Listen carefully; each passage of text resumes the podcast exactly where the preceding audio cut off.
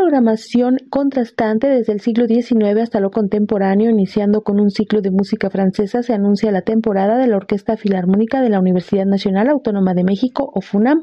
Bajo la batuta de Sylvain Garzanzón, interpretarán obras de Claudel Debussy, Ravel y Berlioz. Vamos a tener una programación bastante interesante, eh, con muchas obras contrastantes desde el siglo XIX hasta la música más contemporánea posible, estrenos mundiales, eh, música francesa nueva. Entonces, es una temporada bien interesante musicalmente hablando. Para la orquesta también es un gran reto porque son obras difíciles, tenemos que trabajar mucho, eh, no solamente yo, pero también los directores jueces. Entonces va a ser un gran reto para todos, pero me imagino y estoy seguro que todo va a salir estupendo.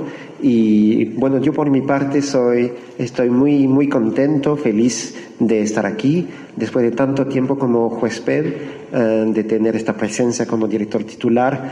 Es un reto, es un honor, es una responsabilidad también porque tengo en las manos un poco del futuro de la orquesta. Así debutará como titular de la OFUNAM en una temporada con el concierto de este fin de semana en la sala Nezahualcóyotl del Centro Cultural Universitario de la máxima casa de estudios para Radio Educación Alejandra Leal Miranda.